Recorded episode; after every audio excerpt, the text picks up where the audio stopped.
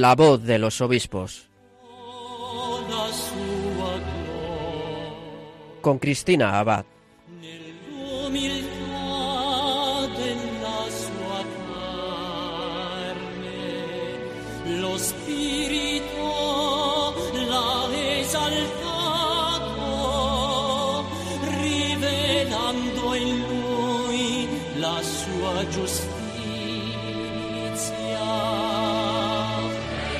Muy buenas noches, queridos oyentes de Radio María. Bienvenidos a un nuevo programa de La Voz de los Obispos. En este domingo en el que celebramos la fiesta de la Divina Misericordia, tendremos oportunidad de hablar sobre el sentido de esta fiesta durante esta noche. Pero eso sí, dando un gran salto primero, porque esta noche nos vamos a ir de viaje a través de estas ondas hasta Guinea Ecuatorial, una tierra hermana para nuestra emisora, ya que España apoyó los comienzos de Radio María allí en Guinea. Además, como habrán escuchado a nuestra compañera Paloma Niño en varias ocasiones, son muchos los niños de España que han escrito cartas a los niños de Guinea. Bueno, pues también nosotros en la voz de los obispos tuvimos el honor de tener en nuestro programa uno de los obispos de este país africano, al obispo de Vivellín, a Monseñor Miguel Ángel Nguema, a quien el pasado 30 de septiembre teníamos y nos daba su testimonio como obispo salesiano. Pues les anuncio que esta noche nos vamos a desplazar nuevamente para allá, a Guinea Ecuatorial, esta vez para conocer una de las diócesis más jóvenes del país. Se trata de la diócesis de Mongomo, una diócesis que fue erigida por el Papa Francisco pues hace apenas dos años. Hoy tendremos el privilegio de hablar con su obispo, el primer obispo de esta diócesis, Monseñor Juan Domingo Beca Sono Ayang. En unos minutos podremos escucharle. En nuestra sección de episcoflases, Miquel Bordas nos seguirá acercando a nuestros obispos a través de sus noticias, mensajes y la perla que ha rescatado. Es una perla de uno de nuestros obispos españoles que ha entregado su alma al Señor recientemente. Esta noche esta sección será especial, ya que esta semana fallecía pues un obispo que ha colaborado en varias ocasiones con Radio María, concretamente con este programa dos veces. Por ello nuevamente volveremos a África, esta vez a Mozambique, ya que se trata del hasta ahora obispo de Gurue Monseñor Francisco Lerma, misionero de la Consolata de origen murciano y que llevaba más de 40 años allí en Mozambique dedicado a la evangelización. A él también tendremos oportunidad de escuchar desde el corazón de María, recordando sus palabras en uno de nuestros programas. Bueno, pues en esta noche nos ponemos también bajo el manto de la Virgen María, Madre de Misericordia, y de su mano comenzamos la voz de los obispos.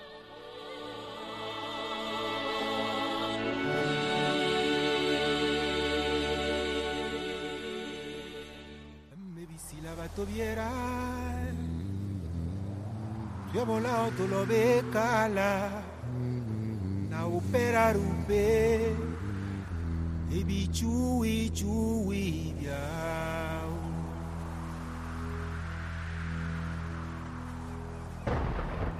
Ave Maria, gratia plena Dominus tecum, benedicta tui mulieribus, et benedictus fructus ventris tui, Iesus. Santa Maria, Mater Dei, ora pro nobis peccatoribus, nunc et in hora mortis nostre. Amen. Emme visila.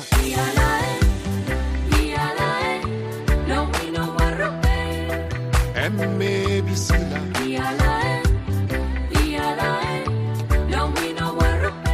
Y con esta música nos trasladamos a África para conocer, como les decía, una de las diócesis más jóvenes de Guinea Ecuatorial. Nos vamos a ir hasta Mongomo, donde nos espera su obispo, Monseñor Juan Domingo Beca Sono Ayang. Él es el primer obispo de esta diócesis, que junto a la de Evinayón fue erigida por el Papa Francisco en 2017. Él es misionero hijo del corazón de María, un misionero claretiano como muchos conocemos. Hasta su nombramiento era ecónomo del Seminario Claretiano de Bata, también profesor en el Seminario Interdiocesano. Bueno, pues esta noche tenemos la oportunidad de conocer más detalles de su vida, más detalles de su vocación, de su ministerio y por supuesto de la evangelización en su diócesis. Así que vamos a darle la bienvenida a Monseñor Juan Domingo Beca Esono Ayang, obispo de Mongomo en Guinea Ecuatorial. Muy buenas noches y bienvenido a la voz de los obispos. Buenas noches. Es un placer tenerle con nosotros esta noche en La Voz de los Obispos, en este domingo de Pascua, coincidiendo con esta fiesta de la Divina Misericordia. Hablaremos de todo esto, ¿verdad? Pero antes, como es la primera vez que tenemos al obispo de Mongomo aquí en el programa, seguro que nos puede acercar un poquito a esta diócesis, ¿no? Que fue erigida pues hace apenas dos años. ¿Qué nos podría decir para que nuestros oyentes se trasladen también allá con nosotros y podamos conocer un poquito de este rebaño que pastorea a través de las ondas de Radio María? Primero, muchas gracias a Radio María España por hacer ese gran salto ¿no? y llegar a, esas tierras lejanas y marcando así también su cercanía a nosotros. Y pues también para nosotros una, una ocasión para compartir con otros hermanos, con la feligresía de la Iglesia Católica Internacional Mundial, lo que estamos haciendo, lo que queremos hacer, y lo que es compartir nuestra fe, la fe de la Iglesia Católica. Pues eh, la diócesis de Mongomo es una nueva diócesis, es una nueva diócesis. Quizás algunos obispos, si todavía no tienen eh, los, eh, los anuarios actualizados y tal, pues no podrán encontrar esta, pero yo creo que ya aparece en los anuales de los obispos, ¿no? Y fue creada el, el día primero de abril de 2017 por el Santo Padre Francisco. Y toda esta parte dependía de la antigua diócesis de Viveín. es la, el desmembramiento de la diócesis de Viveín se crea en la diócesis de Mongomo. Y esta diócesis eh, tiene una extensión de unos 5.478 kilómetros cuadrados. Eh, la población es de aproximadamente un poco más, un poco menos, porque también tenemos que actualizar unos datos, esos datos que manejamos ya son de ciertos años atrás, ¿no? Claro. Pero de 204.500 habitantes. Y el número de católicos son 202.500 habitantes. La mayor parte de nuestra feligresía profesa la religión católica. Actualmente tenemos eh, 13 parroquias, 13 parroquias con 26 sacerdotes. 26 sacerdotes. Lo que eh, estamos haciendo, hemos hecho es después de, llegar, después de que nos pidieron este servicio, pues hemos tenido una primera salida para saludar a, a todos los feligreses de nuestra eh, joven diócesis y, pues hemos reparado también, eh, hemos visto las otras necesidades pastorales posibilidades de crear otras parroquias o zonas pastorales cuasi parroquias, lo que poco a poco iremos haciendo, ¿no? Para la, bueno, no podría decir total configuración de la diócesis, porque nosotros empezamos, ¿no? Claro. la, la, configuración total no está en nuestras manos. Entonces, eh, eso es lo que la, la, diócesis de Mongomo y esa diócesis, eh, la sede, tenemos lo, la catedral del obispo, es la Basílica, la Inmaculada Concepción. La Inmaculada, Concepción. Sí, sí, es la patrona de Guinea, es la patrona de Guinea. Como en España, entonces, ya tenemos algo más en común. Sí, sí, sí, sí, sí, sí, sí, mucho tenemos en común. Sí. entonces, eh, este centro es un gran centro espiritual. Aquí en la subregión africana, que la basílica se inauguró el día 7 de, de diciembre de 2011, antes de que fuera obispo efectivamente, pero mm, poco a poco estamos creando esa cultura ¿no? de, de la peregrinación, estamos eh, queremos hacer conocer este centro para que la gente sepa que aquí pues puede venir a peregrinar, puede venir a encontrarse con Dios, puede venir a rezar y, y eso es lo que nosotros estamos haciendo, un lugar fenomenal. O sea, cada tiempo tenemos eh, por ejemplo, llegan sacerdotes de los países vecinos, de Camerún, de Gabón, eh, a pasar momentos de, ejercicios espirituales, eh, algunas religiosas llegan también y les ofrecemos este, este alojamiento, las posibilidades, las puertas abiertas, porque es casa de la iglesia. Entonces, esta es la, la primera presentación que puedo dar. Hemos creado eh, las estructuras de base que hacen funcionar, pues, eh, que ayudan al obispo en el gobierno de, la iglesia, ¿no? eh, un vicario general, la cancillería, vicarios episcopales, delegaciones diocesanas, incluso comisiones eh, diocesanas, ¿no? De los diferentes campos de pastoral que nosotros pensamos que hay una urgencia de acción. Claro. Entonces, eh, sí, sí, eso es lo que hacemos y sobre todo para ello ya celebramos una primera asamblea diocesana. ¿Ah, sí? Una primera asamblea diocesana que tuvo, eh, tuvimos ese objetivo ¿no? de, de, de, escuchar al pueblo cristiano. ¿Qué es lo que ese pueblo cristiano espera de nosotros? Entonces, eh, los participantes fueron unos 245 participantes, pues unos cuantos cada, grupo sí, sí, tuvieron que expresar, hablar o sea, lo que, que ellos eh, esperan de la nueva diócesis, de la nueva dinámica que nosotros queremos implementar. Sobre todo lo que una de las cosas que nosotros poníamos, eh, crear esa conciencia de iglesia, el hecho de que todos los cristianos sepamos que somos iglesia, formamos uh -huh. la iglesia de Dios. Entonces, pues somos al mismo tiempo piedras y constructores de la misma iglesia. Qué Entonces, bonito. eso es lo que nosotros eh, queremos eh, poner como bases, uh -huh. de poner como bases para la nueva edificación ¿no? de, de, de, esta iglesia particular de Mongomo, que, que nos ha tocado uh, un momento difícil, ¿no? Pues, sí. empezar una nueva obra. Sabemos que la piedra angular es Cristo, ¿no? Claro que sí. Sobre ella, pues nosotros vamos poniendo algo. Pues yo creo que esto puede ser una primera idea, ¿no? No se puede hablar de todo, pues para que... Claro, que nuestros oyentes pidan por esa evangelización allí en Mongomo, ¿no? ¿Por qué intenciones tenemos que rezar? A ver, cuéntenos, ¿qué, ¿qué, dificultades no tienen que afrontar? Que estoy convencida que esa Inmaculada Concepción que les ampara desde la catedral lo va a ir facilitando todo y va a ir allanando ese camino. Es que mmm, nosotros, María, eh, en nuestra iglesia en Guinea Ecuatorial, y creo, puedo decir que en África tenemos una, la gran fuerza está en la fe iglesia, uh -huh. sobre todo las asociaciones marianas, ¿no?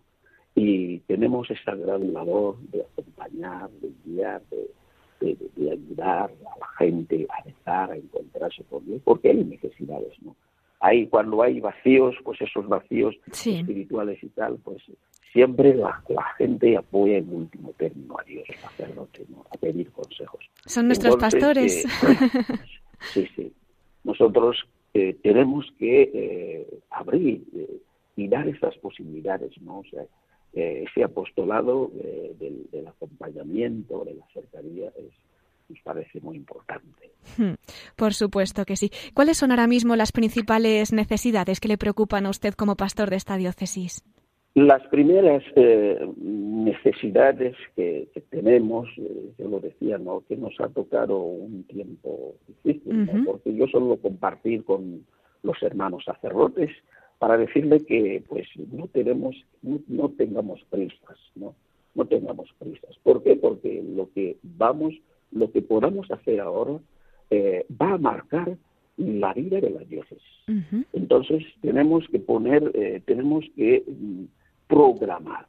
Por ejemplo, dentro de poco eh, vamos a vamos a publicar lo que va a ser eh, el primer plan pastoral diocesano. Uh -huh. El primer plan pastoral diocesano. Y en ese plan, pues, nosotros ponemos los ejes principales que nos tienen que guiar, ¿no?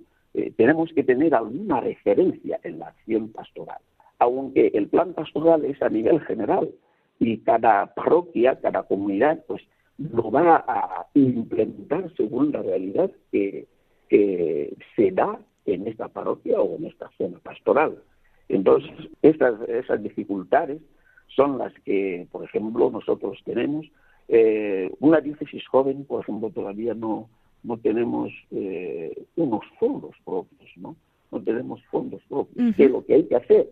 Y nosotros, pues, hemos en la, en la composición de, de, de, órganos que ayudan al obispo en el gobierno de la, de la diócesis, por ejemplo, hemos eh, formado el Consejo de Asuntos Económicos y, y, y, autofinanciación, ¿no? Claro. O sea, entonces, también con laicos que tienen, que, que están impedidos en la materia, ¿no? De, de, de gestión para ayudarnos, ¿no? Uh -huh. Para ver eh, cuáles son las posibilidades que nosotros podemos encontrar. Es verdad que eh, nuestras iglesias en África no, no son iglesias, todavía no son iglesias, iglesias autosuficientes, pero nosotros eh, que han alcanzado la auto la autofinanciación, pero tenemos que tender a ella, hmm. tenemos que tender a ella.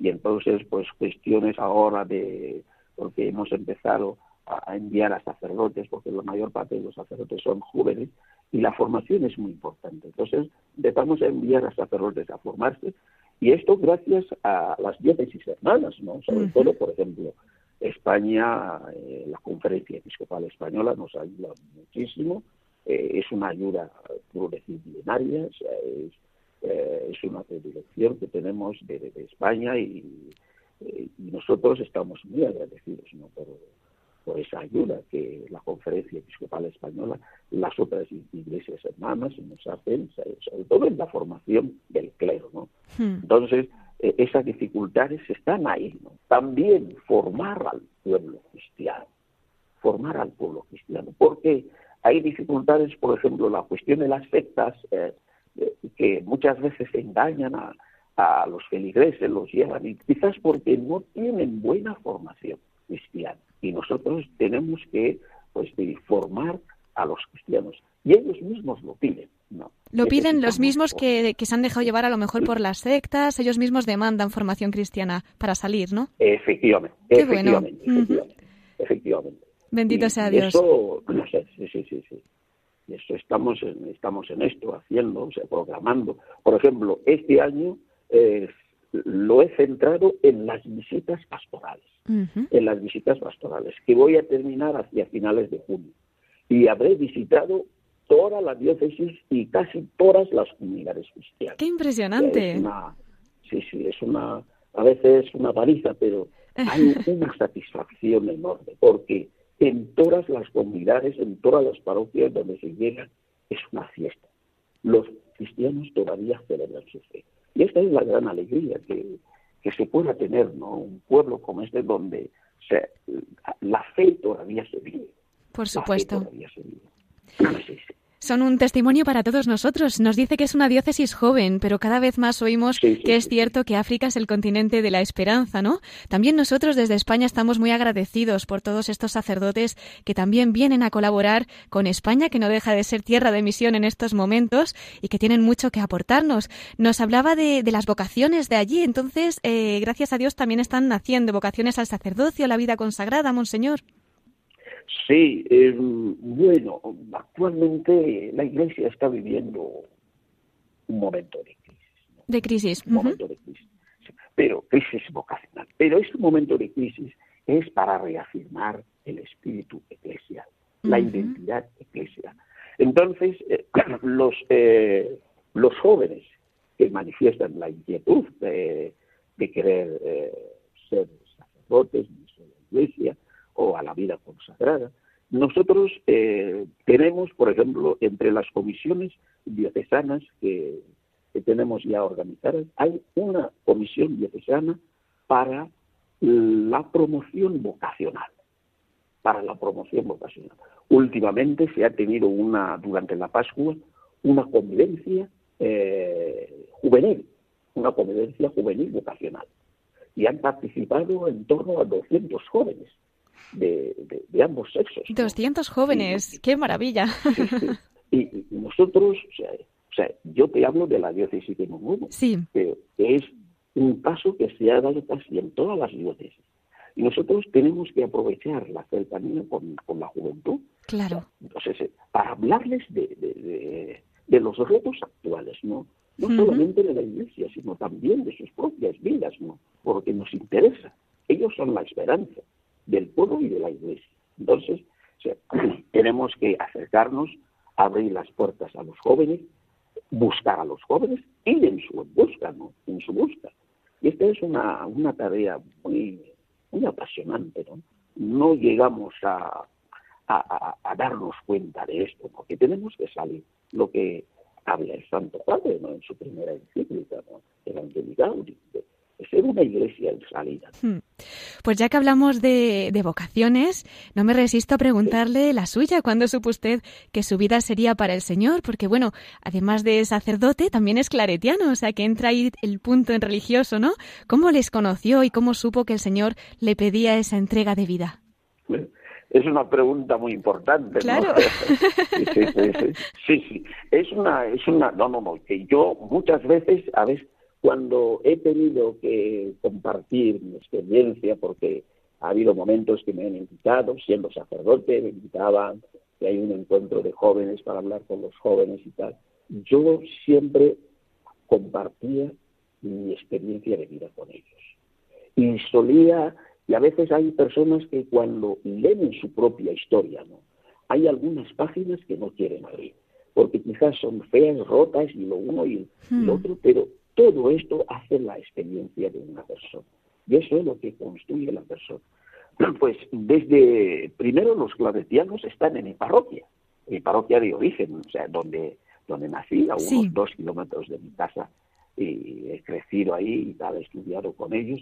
y, yo, pues, una, una pasión enorme y siempre mis padres, que cada domingo me llevaban a la misa, me hacían sentar delante y yo veía a los monaguillos como angelitos, a los sacerdotes, la pasión que tenían para anunciar el Evangelio, para comunicar el Evangelio.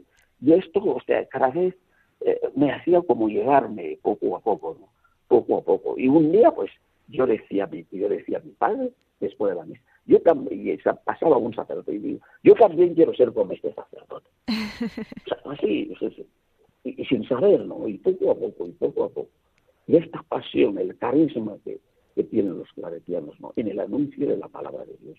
Esto es una cosa que me, me, ha, me ha impresionado mucho, me ha, tocado mi vida, ¿no? Y es el carisma, ¿no? El carisma. Y esta palabra, primero hay que meditarla antes de anunciarla. Y es una cosa que me gusta mucho y que digo también a los hermanos ahora sacerdotes, digo, por favor, nosotros somos anunciadores de la palabra de Dios. Y no podemos pasar un día sin tocar esta palabra, sin meditar esta palabra. ¿Por qué? Porque ¿qué, vamos, qué es lo que vamos a dar si nosotros no poseemos esto? Entonces, es esto no lo que tenemos que hacer meditar la palabra de Dios y anunciarla. Eso es lo que me ha, eh, me, me, tocó a mí siendo niño y me, sigue tocando. Mira que siendo sacerdote, que fue mi gran ilusión, mi, gran deseo de la vida, ser sacerdote, y yo vivía cada día mi sacerdocio como si fuera un tono. O sea, eh, muy satisfecho, contento cuando terminaba la, celebración, la misa con la gente, con las confesiones, iba a los poblados o visitaba a los enfermos y tal. Y eso era una pasión para mí, era una pasión para mí. Y sigo dando gracias a Dios, creo que eh, Dios, lo suelo decir, eh, pasea por mi vida. Qué bonito, qué bonito, monseñor. Ahora con un paso más y siguiendo los pasos precisamente de su santo fundador, San Antonio María de Claret, escuchándole realmente cobran vida, porque aunque les conocemos como claretianos, es su nombre completo, son misioneros hijos del corazón de María. Y esa vocación mariana que nos estaba comentando y tan misionera, pues realmente se, hoy se actualiza, ¿no? Escuchándole. Y bueno, como María siempre nos lleva a Jesús, como buen hijo del corazón de María, seguro que también nos puede ofrecer un mensaje desde el costado abierto de nuestro Señor, ya que, como decíamos, esta noche celebramos la fiesta de la Divina Misericordia. ¿Qué nos podría comentar? ¿Cuál es el sentido de esta fiesta? Bueno, es una, es una, es una fiesta muy importante. Ustedes saben que el Santo Padre, eh, San, Juan Pablo II, hoy, en día, ¿no? O sea, él tuvo una, una experiencia muy fuerte de la Divina Misericordia del corazón misericordioso de Jesús, de la misericordia de Jesús, del amor de Dios, del amor de Dios. Por eso, creo que cuando la Sagrada Congregación para el culto divino y la disciplina de los sacramentos viene a, decretar en la Iglesia, no aquel 23 de mayo del año 2000, que el segundo domingo de, Pascua eh, sea también llamado Domingo de la Divina Misericordia. Que lo que simplemente eso nos dice. Dios es misericordia y nos ama a todos. Y nos ama a todos. Este es el gran misterio que nosotros celebramos. Mira, el otro día, el, el Viernes Santo, aquí eh, el Via Crucis es una devoción muy grande. Parece ser que nadie se queda en casa. Todo el mundo ahí rezando y orando y, cuando llegamos a la basílica, eh, este gran espacio bello, yo decía a la gente que esperaba que yo les hablara mucho y tal, yo les dije, mira, queridos hermanos, en todas las estaciones del Via Crucis siempre decíamos, te adoramos, oh Cristo, y te bendecimos, porque por tu santa cruz has redimido al mundo. Solo la cruz puede redimir al mundo. ¿Y qué significa la cruz? La cruz es amor, la cruz es entrega, la cruz es misericordia, la cruz es la paciencia de Dios para con el hombre. Y eso es lo que libera, y eso es lo que salva, y eso es lo que Dios quiere que nosotros también hoy en día vivamos. Y María es eh, eh, esta gran imagen, la que tenemos, modelo de seguimiento a Cristo. Y María, eh, porque Dios es misericordia, Dios es sensible. María nos quiere decir, nosotros como iglesia debemos tener los ojos abiertos al mundo, a nuestra realidad. La sensibilidad de María nos puede ayudar. Hay un texto muy importante del Evangelio de San Juan, las, en las bodas de Canano, eh, que hablan del primer milagro, convertir el agua en vino. ahí está la sensibilidad de María. Ahí está la sensibilidad de la iglesia. Mira, fijarse, ¿qué es lo que más necesita el pueblo? ¿Qué alimento hay que dar al pueblo? ¿Cómo hay que anunciar la palabra de Dios al pueblo? ¿Cómo hay que acercarse al pueblo? Para aportarles la alegría. Para aportarles la alegría. ¿Y cuál es esa alegría? Es Cristo. Y es lo que María nos ofrece. María nos ofrece. Y María es eh, esa paciencia, ¿no? Eh, eh, esa entrega total a Dios. Entonces, nosotros, yo como misionero claretiano, nosotros decimos que María, como lo decía nuestro padre fundador San Antonio María Claret, María, María es nuestro todo después de Cristo, es la maestra, nuestra maestra, nuestra formadora.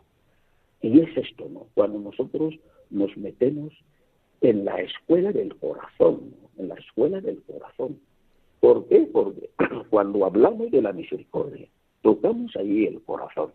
¿eh? La miseria que pasa por el corazón, el mundo que pasa por el corazón. Y María nos lo enseña. Entonces, e, ese amor que nos tiene Dios, ese amor es el que nosotros, como pastores, tenemos que anunciar y, a veces, y digo, ¿y quiénes son los pastores del, divino amor, del amor misericordioso, de la divina misericordia, del amor de Dios? Pues son somos todos nosotros. ¿Por qué? Porque tenemos que manifestar este amor a nuestros hermanos, sobre todo a los más necesitados. Pues con esas preciosas palabras vamos a ir concluyendo. Lo dejamos todo en manos de María, que como nos dice, pues son manos benditas y que nos ayudarán a llegar a Jesús mejor que nadie. Por eso quería pedirle también un mensaje especial para nosotros y para todos nuestros oyentes. Aquí en Radio María, tantos voluntarios, tantos trabajadores, tantas almas que desde sus casas, hospitales, desde las prisiones, escuchan y llevan a cabo esa obra de la Virgen. ¿Qué nos podría decir para este año, que además es una ocasión muy especial, porque aquí en España cumplimos 20 años y este fin de semana pues hemos celebrado ese encuentro nacional precisamente para conmemorar este aniversario tan grande.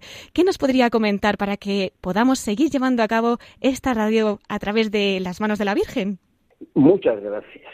Yo creo que hasta ustedes tampoco saben qué vida están llevando a los hogares, no solamente en España, para todas aquellas personas que os siguen. Porque Radio María es un medio evangelizador. Y el anunciar el Evangelio es anunciar la vida. Por eso eh, agradezco a la Radio María, sobre todo, yo no sé yo eh, cómo eh, estas sorpresas que ustedes me hacen, yo no sé cómo han tenido mi contacto para llegar hasta aquí, porque no puedes, no llega a ser otra cosa que una gran sorpresa para nosotros, ¿no? Llegar hasta África, hasta el Ecuador. Nosotros agradecemos muchísimo a la Radio María y queremos que eh, la Radio María, todos los que trabajan en esta radio, pues tengan eh, esta convicción de que Dios nos ama. Y Dios quiere, como lo decía el, eh, el Santo Padre Francisco, ¿no? Dios ha creado a cada uno de nosotros para una misión. Ustedes tienen una misión, trabajando en Radio María. Eh, hacer llevar el Evangelio. María es también apóstol, apóstol de Jesús. Entonces, a través vuestro, ustedes están anunciando la palabra de Dios. Están llevando la palabra de Dios a los hogares, a los hospitales, a todas las personas. Y las personas que os escuchan no, no llegan a hacerse que fortalecerse. Es un gran consuelo. El consuelo de Dios, el amor de Dios llega a ellos a través vuestro. Por eso quiero agradecer enormemente a esta radio, no solamente porque eh, hayan llegado a nuestra diócesis, también escuchar la voz de nuestra diócesis a través de su pastor, sino también por el servicio que están haciendo en la iglesia, anunciando la palabra de Dios. Muchísimas gracias, Monseñor Juan Domingo Beca. Vamos a enviar un saludo muy especial a toda esa diócesis de Mongomo, a toda Guinea Ecuatorial y a todos los que nos estén escuchando en estos momentos y que puedan pedir por ustedes, pedir por África, el continente de la esperanza. Y bueno, cómo no, pues quería invitarle ya a la última parte de esta entrevista, que es concluir de la mano de la Virgen. Y es que solemos invitarles a nuestros obispos a que compartan también con nosotros alguna anécdota o alguna vivencia que hayan vivido especialmente en el corazón de María. Imagino que usted, como misionero hijo del corazón de María, seguro que tendrá muchísimas, pero al menos una que quiera compartir esta noche con nosotros, Monseñor. Eh, muchas gracias. Voy a compartir una, experiencia que, viví siendo joven en mi casa. Mi madre, que para descanse, era de la Asociación Corazón de María. Y muchas veces eh, eh, las mujeres de esta asociación cada día una tenía que recibir a la madre en su casa. Y recuerdo que cada vez que mi madre recibía a la Virgen, este día no se iba a la finca y la casa estaba limpia, nadie podía echar un trocito de papel en la casa, había preparado un pequeño hotel donde estaba el cuadro de la Virgen, las flores ahí, el rosario y tal. Y por la tarde, cuando, primero cuando venían las otras eh, mamás, hacerle la entrega, no venían cantando, rezando, es una, una gran celebración. Y un día de fiesta en casa. O sea, el día en nuestra familia, en casa, la mamá preparaba una comida especial, ¿no? Una comida especial.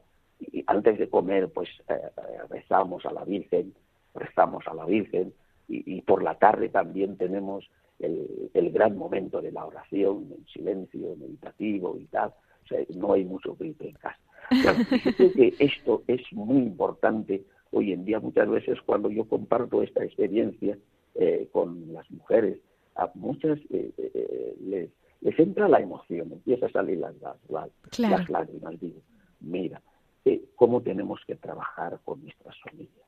Porque en la crisis hoy en día que azota la iglesia, parte desde la familia. Sí. Porque si nosotros tenemos familias sanas, vamos a tener también una iglesia sana.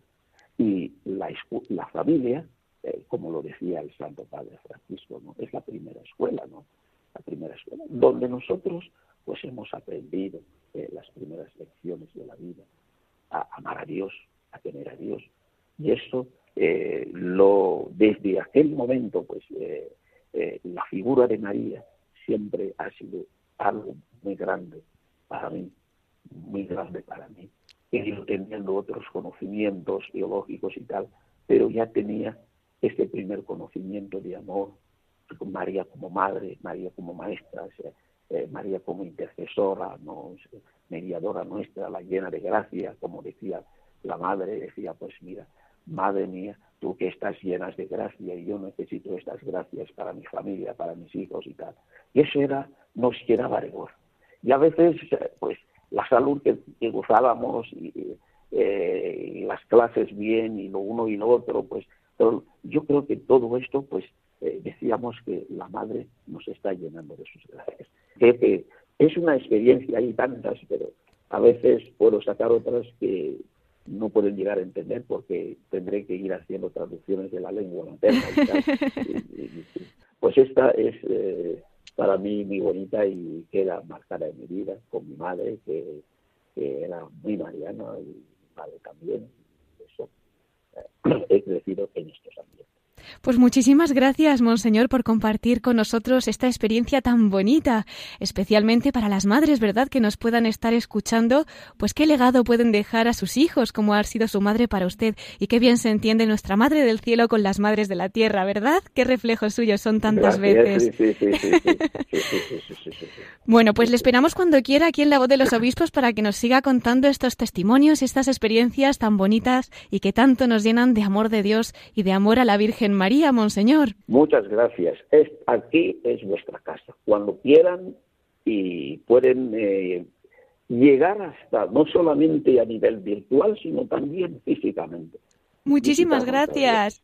A ver si hacemos esa peregrinación, ¿verdad? A la catedral que nos decía. Sí, sí, sí, sí, muy bonita, muy bonita, muy bonita, muy bonita. Pues en manos de la Virgen lo ponemos, como siempre. Muchísimas gracias por todo. Aquí también en Radio María tendrá siempre su casa. Hasta siempre. Monseñor Juan Domingo Beca Esono Ayang, obispo de Mongomo, en Guinea Ecuatorial.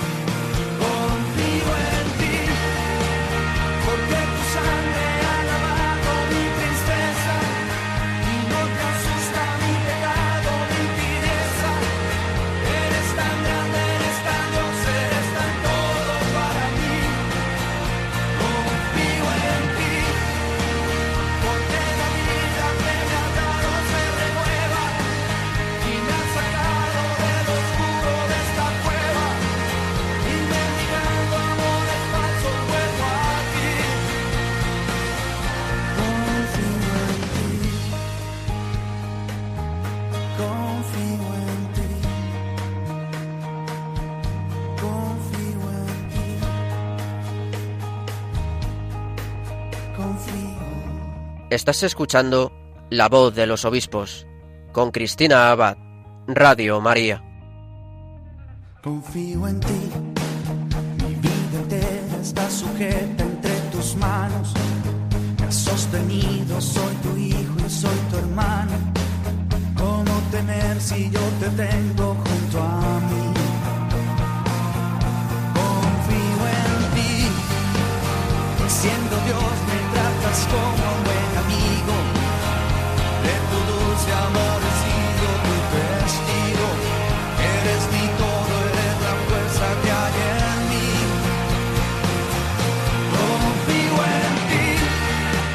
Y con este mensaje, confío en ti, que renovamos esta noche en la fiesta de la Divina Misericordia, continuamos nuestro programa en la voz de los obispos, recordándoles que esta fiesta la estamos viviendo también de la mano de nuestros pastores, concretamente en Guinea Ecuatorial, y es que hemos tenido en la primera parte de nuestro programa al obispo de Mongomo, allá en Guinea, Monseñor Juan Domingo Beca Esono Ayán. Si alguno de ustedes acaba de incorporarse y quiere escuchar esta entrevista, como siempre les invitamos a visitar nuestro podcast. Allí están todos nuestros programas. Pueden escucharlos, pueden descargarlos. Bueno, pues nosotros continuamos en la voz de los obispos porque ahora llegan más noticias de nuestros obispos en los episcoflases con Miquel Bordas.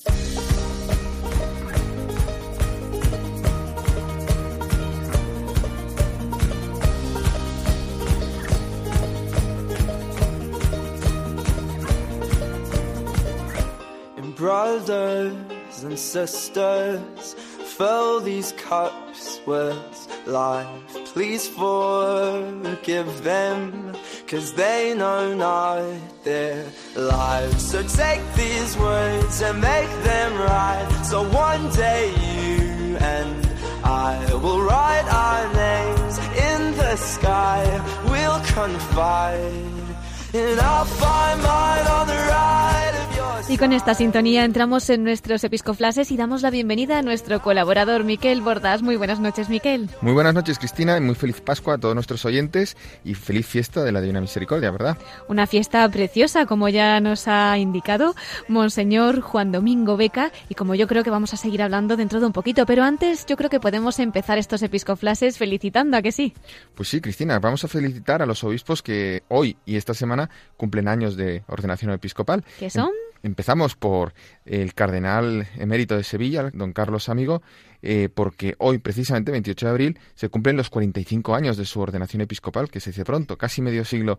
Y también en ese mismo día, este domingo, pues cumple 18 años de ordenación episcopal el obispo emérito de Lerida, Monseñor Juan Piris. Ya nos vamos a la semana siguiente, el lunes 6 de mayo, que es el 18 aniversario de ordenación episcopal del obispo emérito de Getafe, Monseñor Joaquín López de Andújar. Al día siguiente, martes 7 de mayo, se cumplen los dos años de ordenación episcopal de el obispo de Mondoñedo Ferrol, el claretiano, Monseñor Luis Ángel de las Heras. Y finalmente, el sábado 11 de mayo, hay tres aniversarios porque se cumplen los 34 años de ordenación episcopal del arzobispo de Granada, Monseñor Javier Martínez, y asimismo también los 23 años de ordenación episcopal del obispo de Málaga, Monseñor Jesús Catalá, y del obispo de eh, Orihuela, Alicante, Monseñor Jesús Murgui. Y finalmente también aprovechamos para recordar que el próximo sábado, también 11 de mayo, se celebra eh, un acontecimiento importante porque va a ser ordenado obispo auxiliar de la diócesis de Cartagena, tu diócesis, Cristina, de origen. Sí, así Pues, es. eh, don Sebastián Chico. Eh, será a las 11 de la mañana del sábado, ¿verdad? En la catedral tan bonita de Murcia, en la plaza de, de Belluga. Ahí estará Radio María y también, si Dios quiere, tú y yo. Si Dios quiere, y ahora a rezar estos días de cara a ese 11 de mayo. Claro que sí. ¿Qué más nos cuentas, Miquel? Sí, Cristina, bueno, esta semana hemos tenido una pequeña noticia, pero eh, fíjate que eh, se celebraba el 25 de abril, en la fiesta de San Marcos, pues también se celebraba el milenario nacimiento de Santo Domingo de la Calzada, y con este motivo los obispos de la provincia eclesiástica de Pamplona y Tudela se reunieron en esta localidad para participar en la apertura del año jubilar calceatense. Y además, para conmemorar estos mil años del nacimiento de Santo Domingo de la Calzada, pues eligieron este escenario para publicar una carta pastoral conjunta, estos obispos del noreste de España, ¿verdad? Eh, sobre dedicada a la lectura creyente de la Sagrada Biblia. El título de esta carta es Luz en mi sendero y lo toman del versículo 105 del Salmo 119 Lámpara es tu palabra para mis pasos, luz en mi sendero. Ya que hemos estado hablando de esta provincia eclesiástica del noreste de España, de Pamplona y Tudela, donde el arzobispo es Monseñor Francisco Pérez, pues vamos a también a traer ahora su carta para este domingo, dedicada pues especialmente a la figura del apóstol Santo Tomás y a la fiesta que estamos celebrando, la Divina Misericordia, que termina la octava pascual y en la que sobre la que nos ha hablado ya también el obispo protagonista de la entrevista del día de hoy, el guineano monseñor Juan Domingo Beca. Pues Cristina, si te parece, vamos a escuchar al arzobispo de Pamplona, monseñor Francisco Pérez.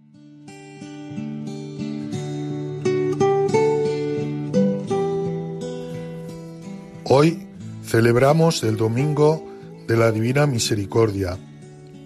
En el centro de este domingo, con el que se termina la octava de Pascua y que San Juan Pablo II quiso dedicar a la Divina Misericordia, están las llagas gloriosas de Cristo resucitado. Él ya las enseñó la primera vez que se apareció a los apóstoles, la misma tarde del primer día de la semana, el día de la resurrección. Pero Tomás aquella tarde no estaba. Ocho días después, Jesús apareció de nuevo en el cenáculo en medio de los discípulos. Tomás también estaba. Se dirigió a él y lo invitó a tocar sus llagas. Y entonces aquel hombre sincero se arrodilló delante de Jesús y dijo, Señor mío y Dios mío. En el cuerpo de Cristo resucitado, las llagas permanecen, porque son el signo permanente del amor de Dios por nosotros. Así dice el Papa Francisco. y son indispensables para creer que Dios es amor, misericordia, fidelidad. San Pedro, citando a Isaías, escribe a los cristianos, sus heridas nos han curado. Qué hermoso es el salmo de hoy. Dad gracias al Señor, porque es bueno, porque es eterna su misericordia. Hoy pensemos y meditemos y pongamos también la mano en el corazón y contemplando la cruz de Cristo podemos, una vez más, sentirnos acogidos por Él, porque es quien nos muestra la divina misericordia. Dad gracias al Señor, porque es bueno, porque es eterna su misericordia. Me impresiona la humildad de Santo Tomás. Él, como nos pasa muchas veces también a nosotros, es difícil comprender los misterios, es difícil comprender el misterio de la resurrección del Señor. Y a veces ponemos nuestras pegas. Él también se las ponía a los discípulos, a sus compañeros, a sus amigos, a sus hermanos, hasta el día en que el Señor de nuevo entra en el cenáculo y está Él. ¿Y cómo reacciona Tomás? Señor mío y Dios mío, perdóname. No entiendo por qué he podido depreciar y devaluar tu palabra. El Señor nos habla y nos habla siempre desde la verdad, desde la justicia, desde la misericordia, desde el amor. Nunca nos engaña. Por eso hoy que también salga de nuestro corazón y digamos, Señor, creo que has resucitado, Señor mío y Dios mío. Demos gracias al Señor porque es bueno, porque es eterna su misericordia.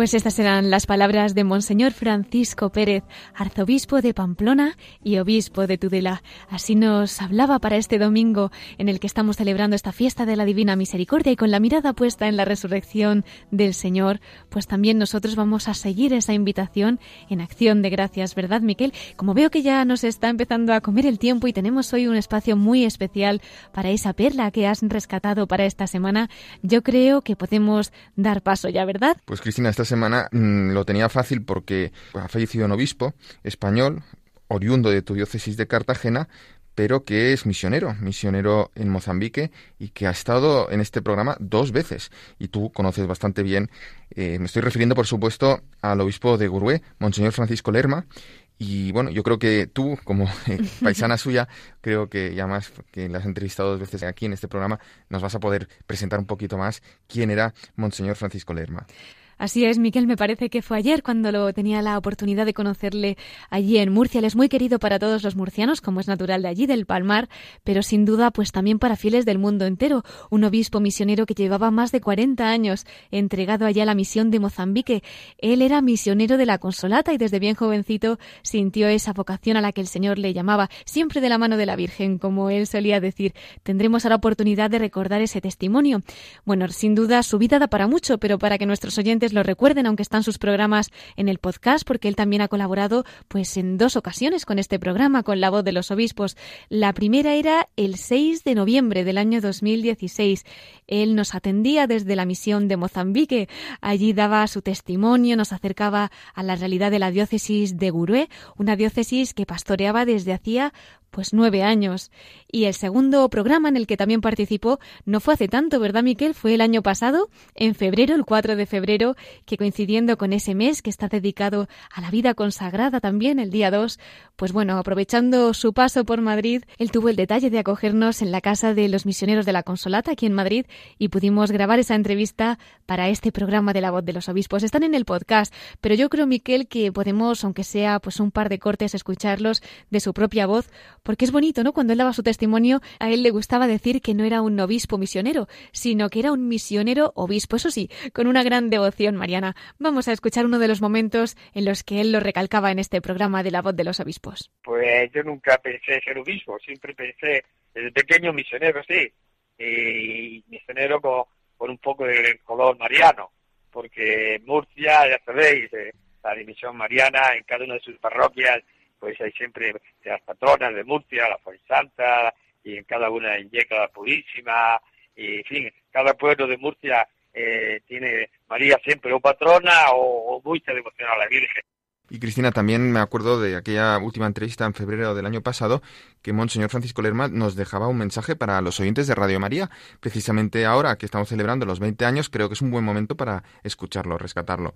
Claro que sí, pues vamos a escuchar a Monseñor Francisco Lerma en ese mensaje que nos dejaba para nuestra emisora. Pues que cada uno de los que nos escucha a través de Radio María viva lo que vivió María, la fidelidad al Señor, eh, primero en el silencio, en la contemplación, en la oración y en ese com- compromiso de cada día ser fiel a la palabra del Señor. Ese sí vivido en las cosas pequeñas, en la realidad humana de cada día, en medio de la familia, en la educación de sus hijos, en la colaboración con todo lo que se presente en la vida de cada uno de nosotros. Pues este sería mi pedido y mi oración fundamental para todos los que nos escucháis en este momento. Ser un poco misioneros como María es misionera fue misionera y es misionera, porque eso es constante, no que ha desaparecido de nuestros círculos. María está presente en la iglesia, pues entonces cada uno de nosotros que seamos otras Marías en la manera de anunciar el Evangelio. Pues este era el mensaje que nos dejaba Monseñor Francisco Lerma para Radio María. Dios quiera que ahora desde el cielo Él también nos ayude a ser esas Marías que nos decía y que deseaba, así que vamos a pedirle que interceda un poquito por nosotros. Miquel, decíamos al comenzar el programa que en esta ocasión también íbamos a escuchar a Monseñor Francisco Lerma desde el corazón de María, porque teníamos el regalo de que precisamente en esta sección Él hacía un breve resumen de lo que la Virgen había hecho desde chiquitito, despertando esa vocación y ayudando también en su ministerio. Yo creo que podemos concluir también la emisión de hoy recordando esas palabras que nos dejaba ya en el año 2016, que esta noche revivimos esperando que esté ahora gozando de su presencia, de la presencia de la Virgen María y en ese regazo en su corazón. Así es, Cristina, todos los obispos son muy marianos, pero este, Monseñor Francisco Lerma, de esta tierra tan mariana que es Murcia, no podía ser sino muy, muy, muy mariano. Y yo creo que ahora, como vamos a escuchar esta perlita desde el corazón de María, nuestros oyentes se van a convencer de que con María pues la misión es posible y forma pues estos gigantes de estos misioneros españoles que están repartidos por el mundo y han dado su vida para evangelizar y su vida a la Virgen y ella pues obviamente se lo va a remunerar con esa esperanza que tenemos pues que ya esté gozando de la felicidad en el cielo. Dios lo quiera, Miquel. Pues vamos a escucharlo. Monseñor Francisco Lerma, cuando hace tres años nos daba su testimonio desde el corazón de María. Mi vocación misionera, yo la viví así de, de mi madre, de mi abuela, con el rosario en la mano todas las noches, en la parroquia igual, íbamos los chicos, los niños, íbamos siempre aquellas ancianas que estaban siempre antes de la misa del rosario, eh, la patrona, la purísima, antes de la proclamación del dogma, pues ya la teníamos allí, delante de nosotros todos los días, y en el Palmar, pues era eh, muy popular también la devoción a la Virgen del Rosario, con, con una talla preciosa en el mes de octubre, los domingos de madrugada, los auroros, pues pasaban por algunas calles cada domingo eh, del mes de octubre, pues eran tres o cuatro calles eh, rezando el rosario cantado, ¿no? Cantado con esa música eh, popular, eh, cultural de Murcia, de, la huerta, los auroros cantando el Ave María por las calles de, del pueblo y llegaba hasta la, la, iglesia del pueblo y allí se celebraba la Eucaristía eh, muy temprano, a las seis de la mañana o así, y así el otro domingo, los cuatro domingos del mes de octubre, pues se pasaban allí, se pasaba todo el pueblo. Yo de la infancia, pues tengo esos recuerdos. De mi casa, de mi abuela, de mi madre, eh, siempre el rosario a la mano por las noches, y después en la propia parroquia, y, después estas fiestas eh, y estas celebraciones populares. Son, son, va modelando la personalidad poco a poco, ¿no? Cuando tú eres pequeño vas bebiendo como leche, la leche materna, la lengua materna va entrando poco a poco. Ya de adulto, pues también el aspecto mariano, mi vocación, pues también es significativo, siendo el misionero de la Consolata. Pues tenemos ahora mismo, tenemos cuatro santuarios marianos aquí en la diócesis, y coincidiendo con fiestas muy significativas de María, que estamos el primero, el 13 de mayo, eh, una peregrinación diocesana, en la segunda, eh, en el mes de agosto, con motivo eh, la Virgen Re- Reina del Mundo, la tercera coincide también con la Virgen del Rosario en, en otro, otro santuario mariano, y el cuarto de la Inmaculada, eh, son los cuatro santuarios marianos en la que la devoción a, la Virgen es muy intensa y muy popular y, muy participativa, participa muchísimo. Como digo, como tenemos un santuario, tenemos cuatro santuarios para responder también por la, la dimensión de la diócesis. Y así es más fácil que todas las diócesis, pues cada una según, según sus distancias, ¿no? pues eh, eh, puedan vivir eh, este aspecto fundamental eh, de la vocación cristiana. La devoción a María que nos enseña a ser cristianos, nos enseña a ser bautizados, nos enseña a ser misioneros. Ella pues nos va protegiendo en el día a día nuestros peligros, nuestras dificultades. Ella es Madre misericordiosa, eh, también este aspecto que el Papa también la invoca, Madre de Misericordia.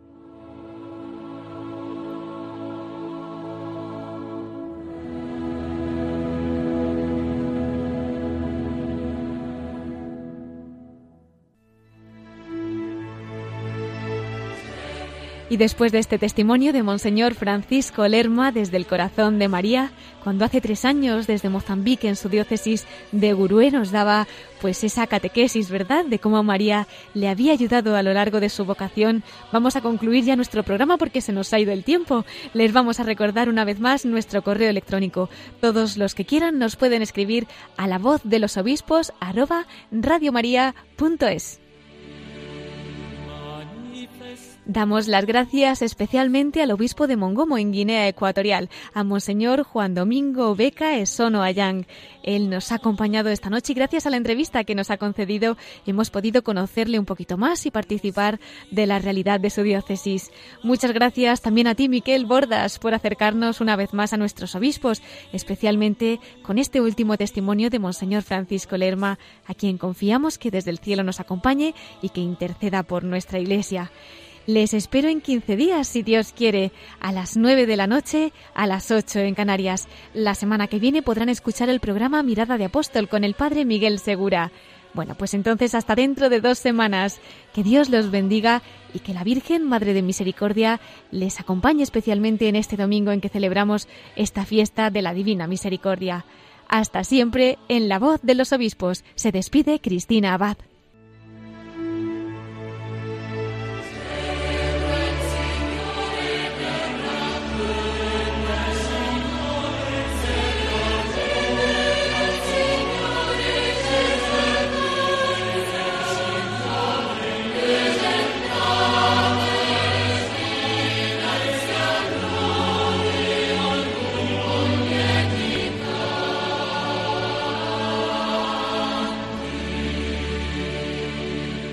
Han escuchado la voz de los obispos con Cristina Abad.